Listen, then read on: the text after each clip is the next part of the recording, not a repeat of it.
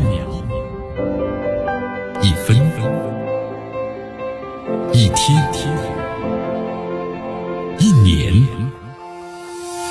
时间划过每一次日出，聆听风起的声音，静待云起云落，用新闻记录时光的足迹。江南说新闻。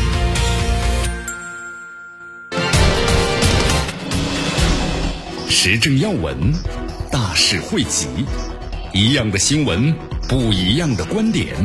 新闻早早报，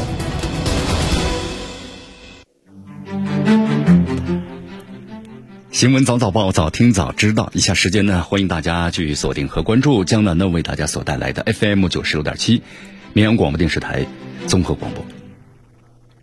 你看，这次我们在节目当中为大家介绍一条新闻嘛，中美外长会晤时间不短呢，五个多小时。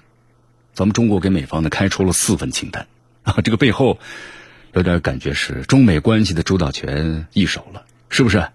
有点颠倒过来了啊！你看，看了一下官方的消息，咱们中国外长王毅啊，日前在印度尼西亚呢出席二十国集团峰会，呃之后呢，同这个美国国务卿布林肯呢举行会晤。那么这次会晤的时间真不短的，五个多小时。那么期间，双方呢就中美关系，包括呢共同关注的国际问题啊，都进行了深入的探讨。啊，这里将大家说一下值得注意的一点是，你看这次会晤啊，中美双方都给出的评价呢，基本上是相同的，就是长时间坦诚的沟通。你看这句话在这个外交用语里的理解，就是双方谈的非常的务实，啊但是呢分歧依然是非常大的。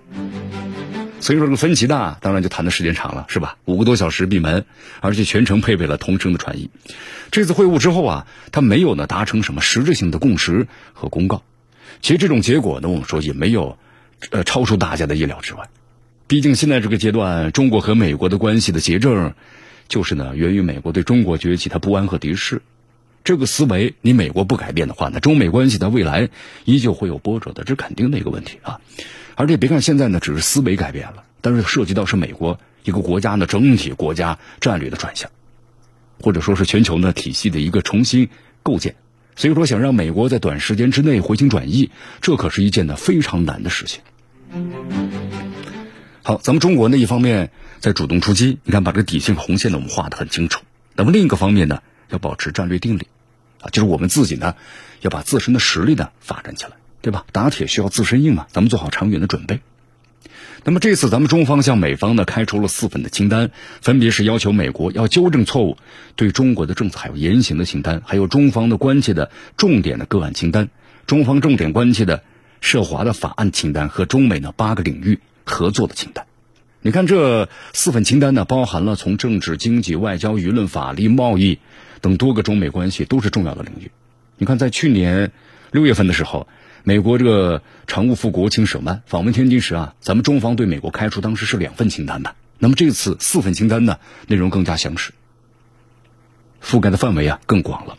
啊，所以说这四份清单的背后，那是咱们中国日益增长的外交实力和外交的自信，同时呢，也是咱们中国呀将中美关系的主导权掌握在自己手中的尝试。你看，在此之前，我说大家注意没有？美国口口声声说呀，我要重视中国和美国的关系。但是听其言观其行呢？这拜登政府不但的没有去对咱们中国开出两份清单，做出多少实际行动，连自己对中方承诺的四不一无一都没有认真履行啊！现在你看，不断的在这个台海呀、南海等问题上呢制造相关的危机啊！所以说，在这种情况之下，咱们中方呢一次列出了四份清单，那就是对这个美国释放出一种信号了。想要搞好中美关系，想要借中国之力摆脱现在的经济困难，那你拜登政府就必须要有足够的诚意，把这个承诺呢一个个落实起来，啊，否则中美的关系那就原地踏步嘛。我们中方的清单恐怕以后不是两份四份了，是不是？那会更多。总之，现在呢，咱们中国把这个球啊踢给了拜登政府，那么接下来就要看他们自己怎么选了。好，当然，在这份这个基础上啊，咱们要注意一下。你看，这次咱们所开出的四份清单呢，新列出了一份名为是中美八个领域合作清单的正向合作内容。这其实呢，我们说是在中国和美国呀竞争那个大背景之下，同美国愿意呢积极合作的一个良好的信号。你看，这个后疫情时代啊，中国和美国对话很频繁了。虽然现在看来呢，达成的共识不算太多，但依旧说明了。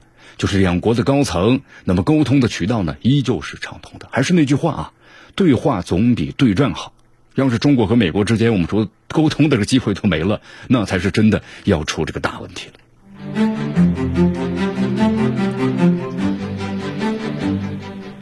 好，但是我们说这个美国呀，你看，包括美国啊所领导的这个北约，你看他们把中国定位他们的战略敌人。我们说这个大的方向呢，依然是没有改变的。你看这两天北大西洋公约组织发布的最新版的战略概念文件，就是北约二零二二战略概念。作为这个指导北约啊战略转型的，它是个纲领性的文件。这个战略概念呢是每十年呢要更新一次。那么这次发布的北约的二零二二战略概念呢，它这个备受关注的一个点在哪儿呢？就是把俄罗斯从战略伙伴转变为是最重大和最直接的威胁。而且第一次把咱们中国呢以系统性挑战之名登记在册了。你看这个战略概念啊，这个战略概念在北约这个组织当中，它强调的是什么呀？就是说，它未来的十年，它每次十年制定一次嘛。未来的十年，北约就要履行这些核心任务啊，就是威慑防御，还有危机的预防管理，以及呢安安全合作啊，就这个意思。你看北约成立以来，这个组织啊，他说我是一个防御型的组织。但是其真正的动作呢，是对外施加战略影响，啊，这个是司马昭之心，人人人皆知啊，是不是？你看现在这个最新版的战略强调呢，中国和俄罗斯是敌对的啊，那这个和冷战时期的以防御闻名的华约啊，挑起对阵对抗，那不就一脉相承吗？所以说咱们这么一分析啊，不难发现。冷战呢早都结束三十年了，但是这种冷战思维啊，我们说在美国等西方国家的头脑之中啊，那真的是根深蒂固。你作为这个北约的领袖，美国在这个其中起到的作用是非常巨大的。你看现在通过和俄罗斯对抗，美国重新取得了对欧洲的控制能力啊。之前呢，他们的内部是有分歧的。那么换而言之，美国现在呀以反俄反俄，组建出了一个新的霸权主义的秩序。但是呢，咱们又话说回来，你看从冷战到现在，无数都是历史惨痛的教训之中，咱们也不难发现呢，北约每一次扩张，都会给这个世界各地的和平结构啊造成冲击。因为这个北约扩张的根本源在于是它输出的是霸权，还有阵营的对抗。那么这些能够带来和平吗？不可能的，它会导致新的矛盾出现，或者呢战争出现啊。所以说，对于这份呢北约二零二二战略概念，咱们呢需要提高警惕。啊，千万不要认为这是一份的不痛不痒的文件。还是那句话呀，对吧？打铁还需自身硬呢，是不是？咱们要发展自己啊，我们的实力强大起来了，我们就能够啊应对呢任何的变化。你看，在昨天看了一下这个美国的媒体的报道啊，说中国和美国在顶尖的军事领域竞争，形成了各自的体系。这两个国家呢，在国防部门的。规模、预算还有研发和采购方面都没有竞争对手啊！比如说第五代的隐形战机啊、超级航母呀，都是其他国家呢根本比不上的。现在中国和美国呀正在对先进的隐身的轰炸机那么进行竞赛，谁能够率先推出自己新一代的隐身轰炸机？这其中蕴含的战略和宣传欲呢是巨大的。当然，这个国外的媒体呢报道的不一定全部都是真实的啊，但是我们可以从其中呢去了解一下。这篇文章中这样写道：在冷战时期，只有美国和苏联两个国家部署了真正意义上的战略轰炸机。那么冷战之后呢？中美俄三国有能力呢是继续呢服役轰炸机。目前俄罗斯啊是啊倚仗的图幺六零和图呢幺六零 M 超音速战略轰炸机。那么同时呢，它隐形轰炸机啊就是 PAKDA。那么计划因为技术和经济原因，那么俄罗斯到现在为止的话呢，可能短期之内很难拿出有效的研究成果。啊，所以说现在的话呢，当前对于隐身战这个轰炸机啊，目前就中国和美国在继续研发。咱们中国就轰二零，对吧？美国呢是 B 二十一。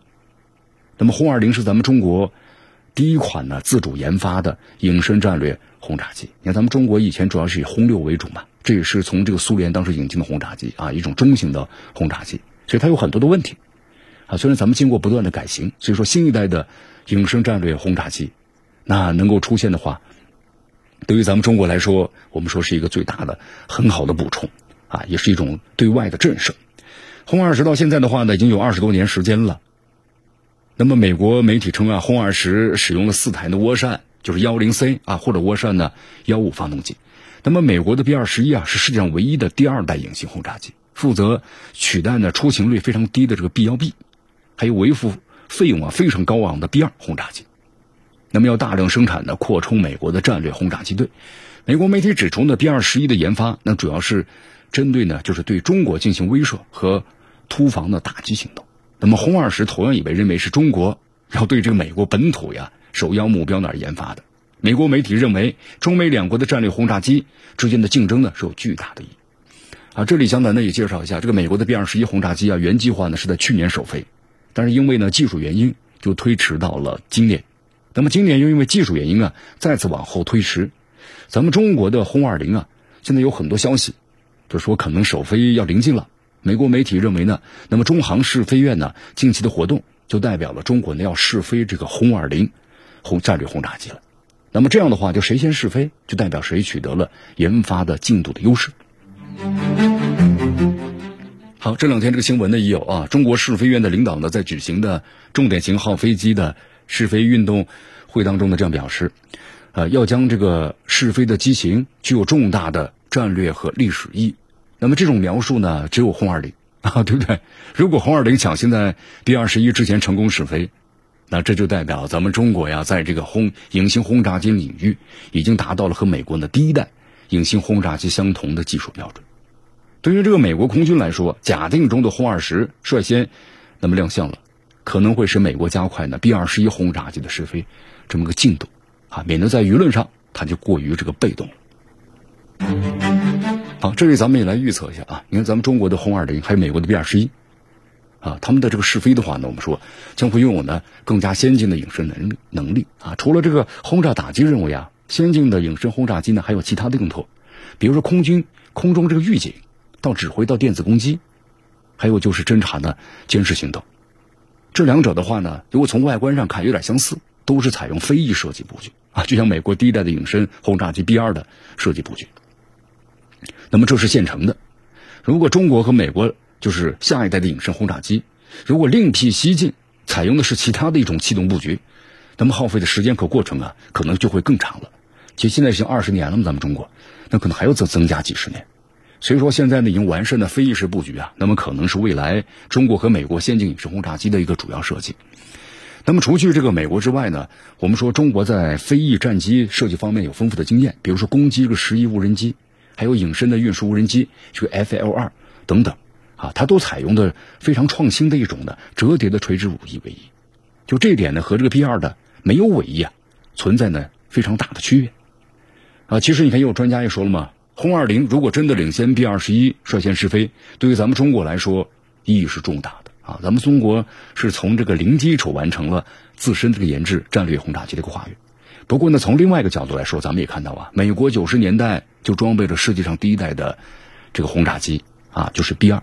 就是隐形轰炸机，在隐形轰炸机的研发和使用经验上呢，肯定要比咱们中国要多一些。那么新研发这个 B 二十一具有什么样的这个优势，咱们现在还不太了解。那么在很多地方呢，也需要咱们中国空军呢去慢慢的追赶。咱们中国在战略空军的建设上呢，还有很长的路要走啊。还是那句话，任重而道远。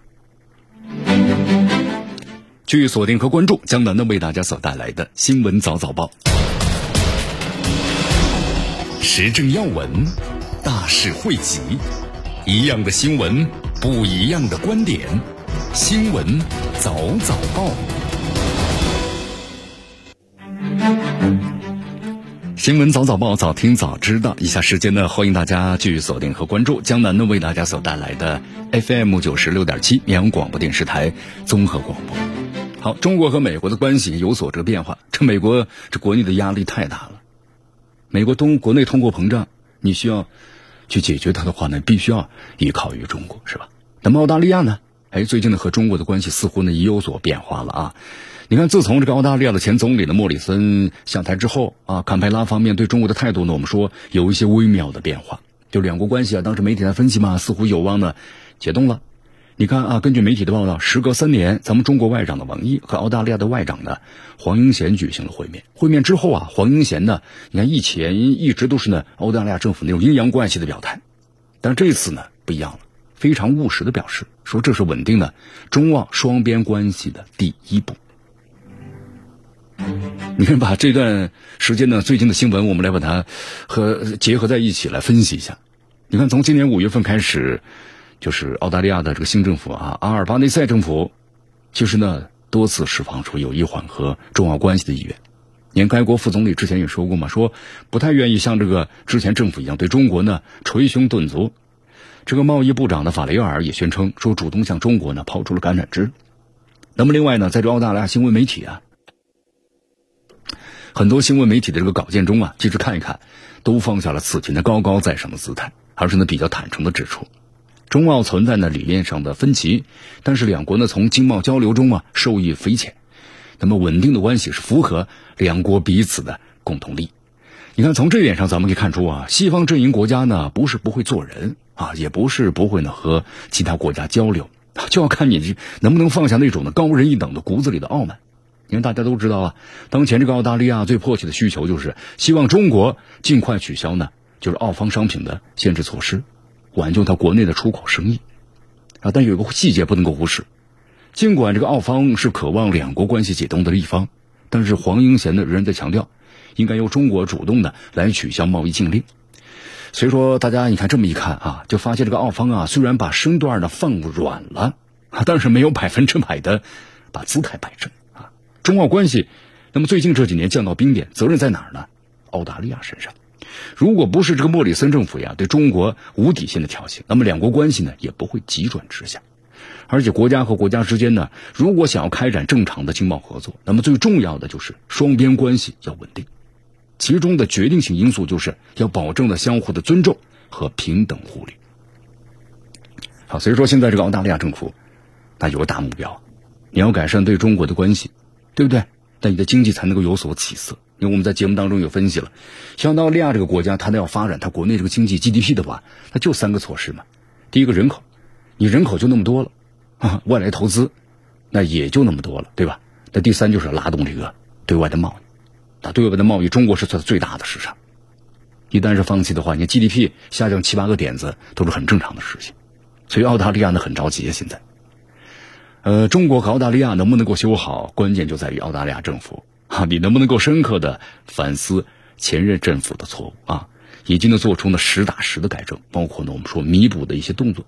那么中国的态度呢，其实非常明确，没有关闭沟通的大门，但是球在澳大利亚的脚下。呃，这次呢，你看中国和澳大利亚两国外长沟通，我们可以把它看作是解决问题，而且迈出实质性的一步。当然，我们说之后的话，肯定会逐渐、逐渐的一种试探性交流嘛。双方还要持续一段时间。那中国和澳大利亚这个贸易能不能够回到过去呢？那就要看这个阿尔巴内塞政府你自己的表现了。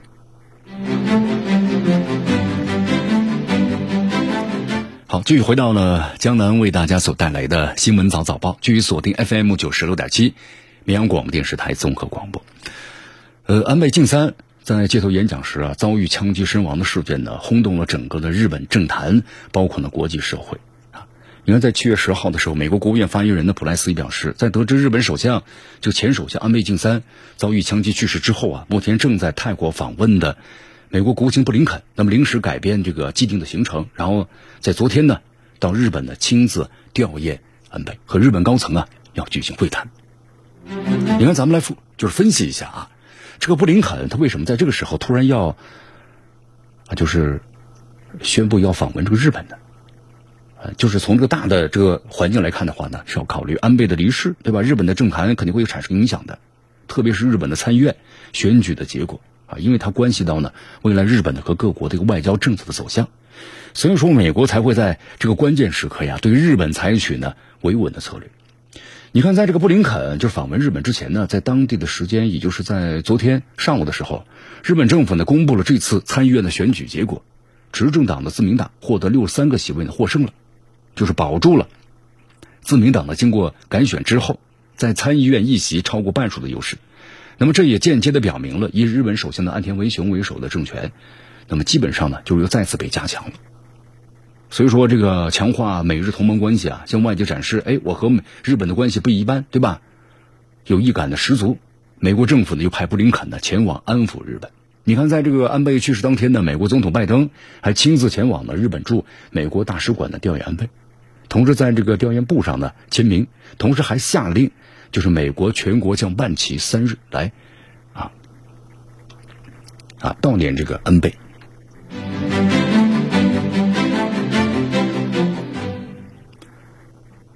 安倍呢，作为自民党的精神领袖，他的去世肯定会对日本的政坛有动荡的。那么，同在一个阵营的岸田就要站出来表示，那么自己将会继承安倍的想法啊，坚持日本现有的政策呢不会变。你看，这个岸田文雄也表示，他说已经和拜登通过电话了，和平啊、民主啊这些话题啊都谈过了，包括呢如何延续安倍的遗产，都进行了相关的讨论。这个安倍晋三呢，我们说在日本的政界影响力是非常巨大的，但事实上，这个安倍的政治遗产呢？我们说他不能够完全的左右日本的政治现状，因为这个安倍的他的政治主张啊，具有呢鲜明的个人色彩啊。虽然是具有，但日本的保守势力而言的话，在外交还有安全对国际秩序、日本国家发展的解读，也为日本政府呢提供了一定的指导作用。但是从现阶段来看的话呢，在俄乌问题上，日本呢还是会跟随美国所谓的政治正确啊，对俄罗斯制裁，亚太地区呢。会继续推进美国推出的印太战略，对中国进行牵制。这一切的话，都和美国的最初构想呢是一致的。这安倍啊，我们说在国家军事防御方面呢，也有这个非常激进的一面。比如说，他认为日本想要借助美国的军事力量来增加自己的军事力量，抗衡中国。啊，那么日本企图联合美国抗衡中国的这个用心啊，其实很险恶，因为它会造成地区的一个巨大威胁，不利于该地区的和平和稳定。所以说，美国和日本，我们说在政治思想方面，还有和美国的利益，确实是一致的。就算是安倍呢遭遇刺杀，他能够改变美国和日本的未来合作走向吗？不会的啊，因为日本始终是美国在东南亚的一枚重要棋子，双方呢必然会在未来的政治战略中要保持高度的一致。继续锁定和关注江南呢为大家所带来的新闻早早报。时政要闻，大事汇集，一样的新闻，不一样的观点。新闻早早报，新闻早早报，早听早知道。以下时间呢，欢迎大家继续锁定和关注江南呢为大家所带来的 FM 九十六点七绵阳广播电视台综合广播。好，我们来关注一下俄乌冲突啊。俄乌冲突的主战场呢，在乌克兰。但是我们说背后呢，有北约在出谋划策啊，一边呢还有北约各国呢在不断的进行这个军事援助。现在这个乌克兰呢，也对俄罗斯本土呀不断的发起这个打击。你看，像这个俄罗斯境内的库尔斯克州比尔格呃德罗啊这样的军事重镇被这个乌军用导弹袭击了，自家这个军事重镇被袭击。那么像这种情况，俄罗斯是咽不下这口气的。啊，于是呢，特殊军事行动啊，步步紧逼。你看，现在在这个俄乌战场上，很多的新式武器开始崭露头角啊。你看这两天，这个俄方就宣布，啊，就是比尔格罗德同名的，就用这个城市的名字起的核潜艇，那么正式交付的俄罗斯海军部队的消息，让世界呢为之一振。你看，别说这个乌克兰和北约啊，整个西方世界一听都马上紧张了。等于美国媒体都报道了，啊，说这个，啊，都说这个。俄罗斯海军的始终将其最令人恐惧的武器之一投入使用了。你看，都这样来表述的。那么这个问题就来了：为什么这个比尔格罗德核潜艇的交付现在会引起你西方国家如此强烈的反应呢？这核潜艇最让人害怕的地方是什么？破坏力。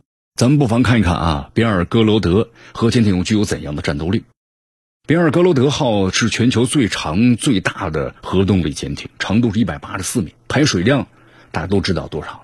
你看排水量，以前咱们说核潜艇的话，就是以刚开始几千吨嘛，后来是达到上万吨，一万多吨左右。那么像这个啊，比尔格罗德，它是超过了二点四万吨的排水量。你看都要比这个美国海军的俄亥俄级的战略核潜艇，还有弗吉尼亚攻击型核潜艇都要大。不过呢，其实让这个西方国家呀心里直发毛的，应该是其呢。就是双核反应堆，包括一次性能够搭载六枚啊波塞冬核武器的这么一个鱼雷，所以它是世界上装备的最齐全的研究船啊。大家都知道，这个波塞冬啊被称为是无人的潜航器的巨型鱼雷，它拥有这个核战斗部，能够在海岸附近呢出现爆炸，那么这个爆炸引发的冲击波呀，能够形成海啸，对目标呢再一次发动这个攻击。而且这种鱼雷的话呢，拥有呢无限的这个航程。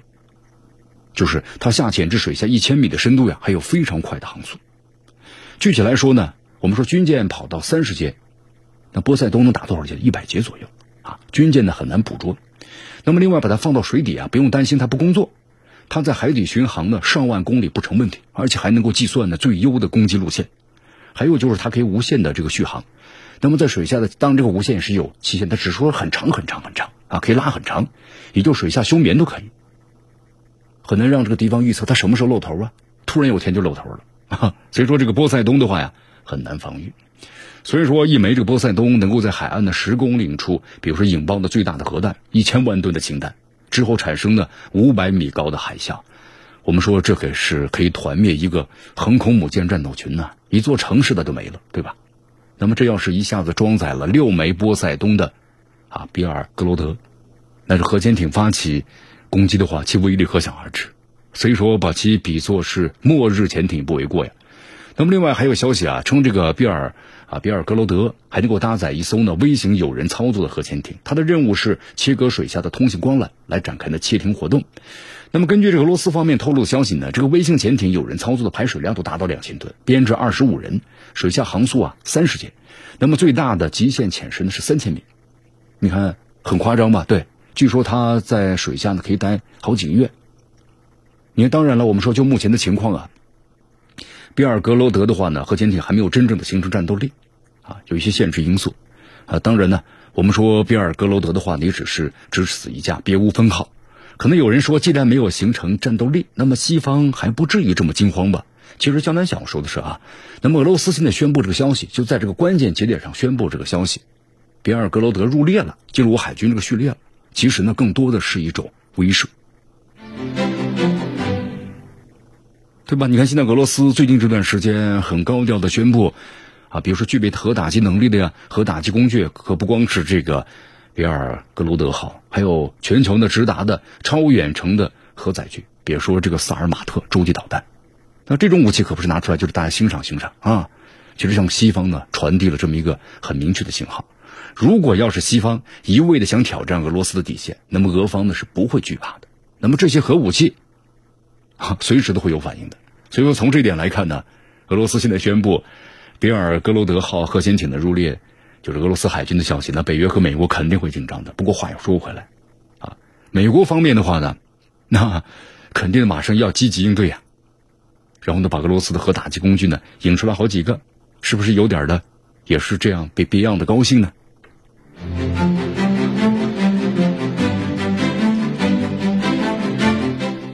好，你看我们在节目当中也做出了分析啊，那美国就把这个和和乌克兰对吧背后呢不断的拱火，然后让乌克兰和俄罗斯发生冲突。那么冲突之后的话呢，希望通过乌克兰把这个俄罗斯给拖垮啊。但是现在看来的话呢，俄罗斯也巧妙利用了一些这个问题，比如说像用卢布结算，本来是希望呢把这个通过这样的一种打击啊，让这个俄罗斯的整个的经济金融的全部崩溃，但是没想到通过卢布的结算呢，反而是危及到了。整个的美元体系啊，我们说全世界都是以美元为结算单位的，但是现在的话，你看用卢布结算，反而让卢布呢非常的坚挺，而且俄罗斯的话呢，像呃和乌克兰的冲突呀，我们说呢也造成了全球能源的啊这种紧张的危机，所以价格呢暴涨，那么俄罗斯呢赚的是盆满钵满啊，所以说这次冲突的话呢，到现在为止那没有看出俄罗斯要崩溃的迹象。你看昨天俄罗斯宣布了个消息，什么消息呢？就是负责运营啊，这个北溪天然气管道，我们都知道北溪这个一号，那是给这个欧洲输送天然气的。那么说现在这个天然气管道啊，现在呢要进行这个维修，维修时间呢是从昨天开始，持续到呢七月二十一号。维护的工作呀，包括检测机器啊、机械部件，包括自动化系统呢，等等等等。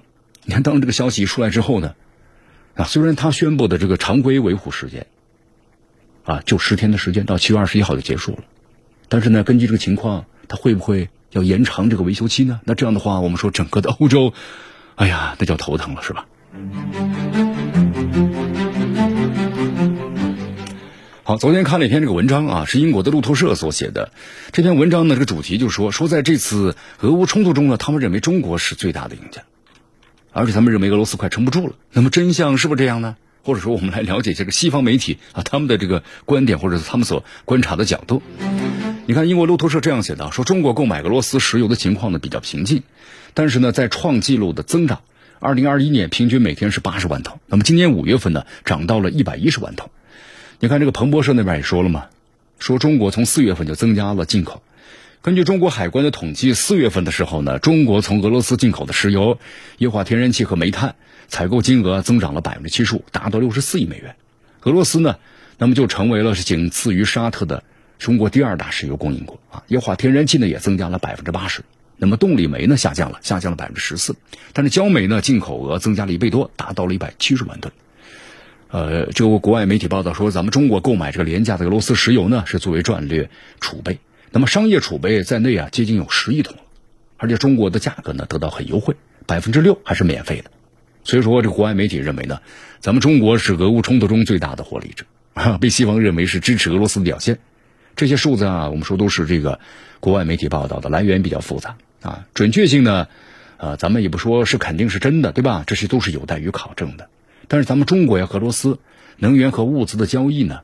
其实不是说俄乌冲突开始之后我们才进行的，这个合作呀不是一下就开始的，它是需要一个什么呢？长期的合作。以前咱们俄罗斯早就有了，所以这些问题根本都不存在啊。那么中国在俄乌冲突当中站队俄罗斯这种事情呢，说到这儿，其实咱们要说一下关于俄罗斯的经济能力了。你看之前西方大力宣软，说严厉的制裁之下，俄罗斯那边是难以支撑每天高高额的军费开支了啊，是不是？说俄罗斯每天花花费那几十亿美元，马上就要完完蛋了。其实呢，口水话太多了。俄罗斯一年的军费开支多少？一百多亿到六百多亿，几百个亿吧。那么今年呢，本来预算是五百六十美元，但是俄乌冲突爆发了，那么这个费用的话呢，肯定会大幅度增加。你看四月份平均每天支出啊，就达到二百一十亿的卢布。那么按照现在这个汇率来算一下的话，就每天大约两亿。我们说这比不打仗时候增加了大约百分之八十啊，增加了快一半左右了。啊，不过呢，这个俄罗斯调整了货币和金融政策，再加上能源出口的增加，所以现在收入也增加了呀。啊，当然军事行动我们说它不能够以经济来衡量啊，所以说不要老拿经济来框这么大一个事情。俄罗斯有大量的武器库存，它真正消耗的呢，其实不如世界就外界呀所宣扬的那么大。咱们从另外一个角度来看呢，俄罗斯经济那么乐观吗？其实也不算太乐观。你这个西方对俄罗斯的整个的全面制裁，那确实有影响啊。但是话说回来了，你看这个西方国家，我们说杀敌一千自损八百，欧洲也很难受啊。虽说没有减少俄罗斯的收入，但从目前来看呢，对俄罗斯经济结构的伤害，那也确实非常严重。而且俄罗斯面临一个问题，就长期被孤立啊。要不然说俄罗斯，我们说搞这个俄乌冲突，还能够经济特别的好吗？那不可能的啊。那么长期来看的话呀，俄罗斯要求西方呢，就是撤销这些制裁，干什么？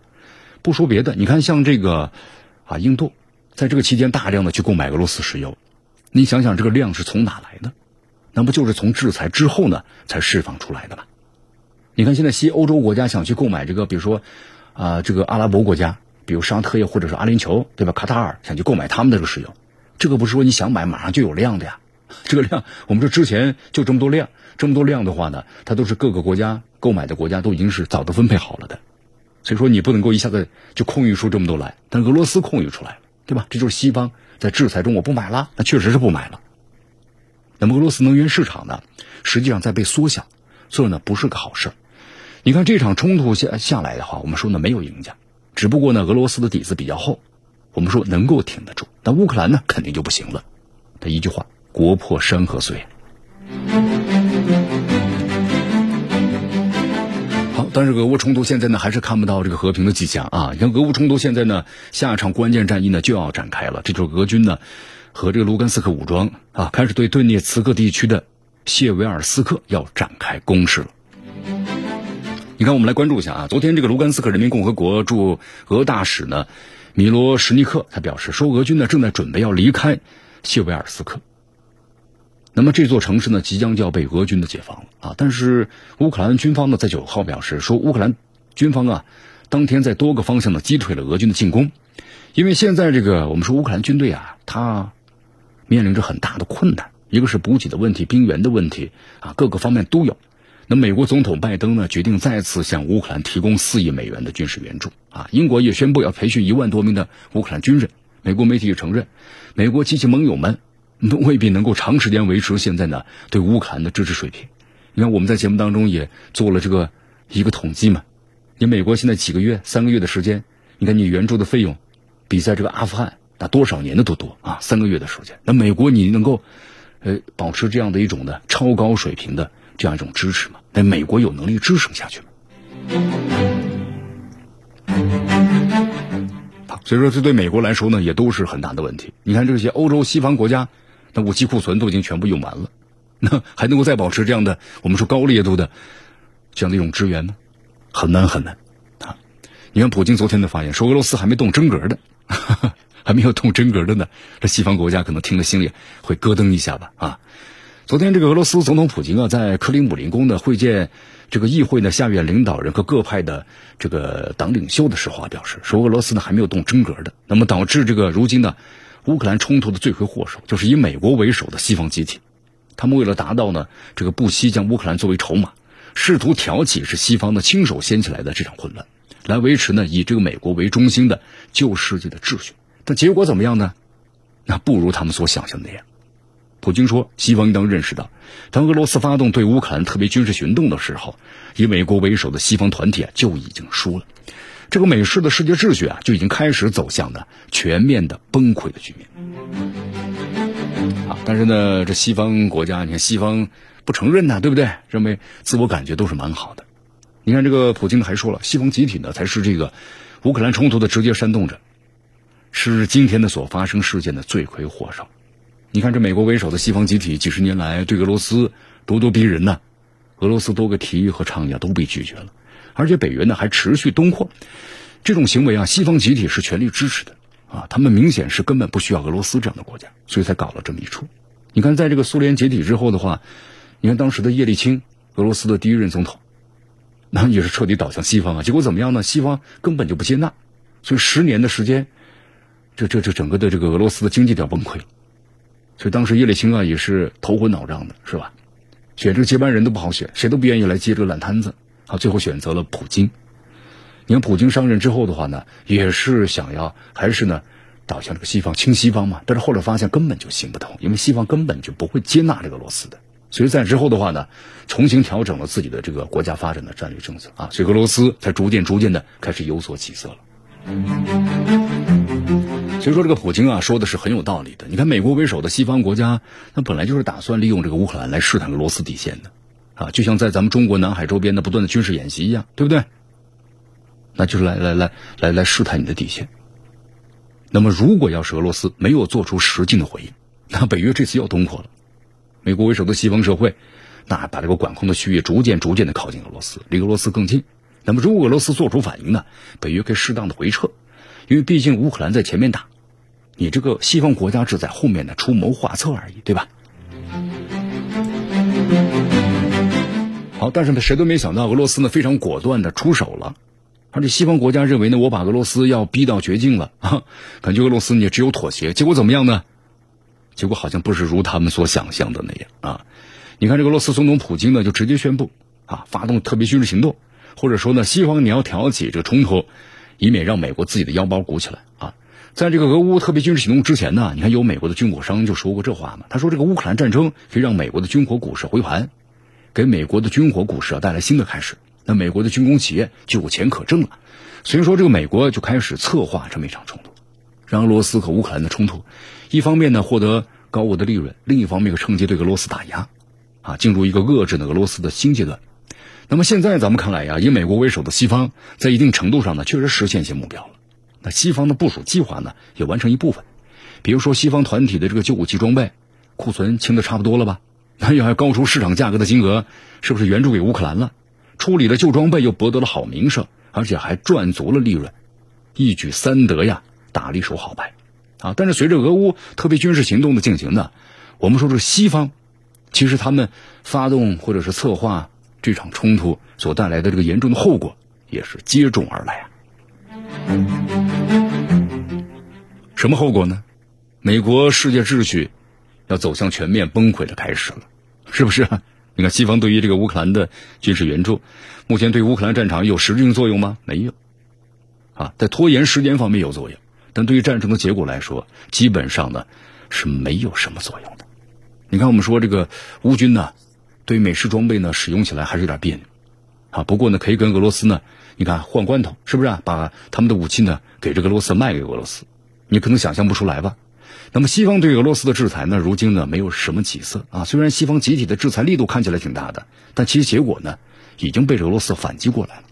西方对俄罗斯的制裁面面俱到，凡是能制裁的，我们说几千线啊，猫啊狗儿都制裁了。但是结果怎么样呢？不行啊！石油和天然气，你看像这欧洲国家，你看现在呢很愁啊。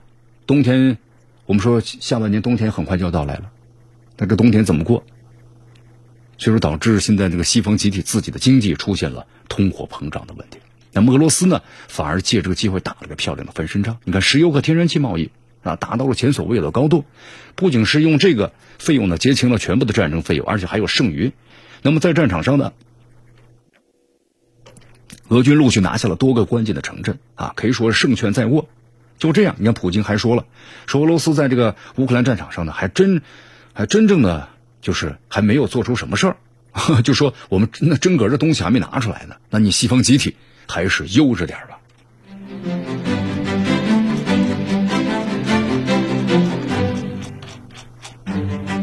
好，以上呢就是今天啊《新闻早早报》的全部内容。那么接下来我们就一起进入呢今日话题。今天今日话题，咱们谈谈这个斯里兰卡啊。斯里兰卡现在这个经济完全的崩溃了。那么斯里兰卡是中国扶不起的阿斗吗？你看这个有消息啊，斯里兰卡向中国借了很多外债，都还没还呢。那么斯里兰卡是这个后发国家绕不开这个宿命呢？那么今天今日话题，我们为大家呢详细的解析。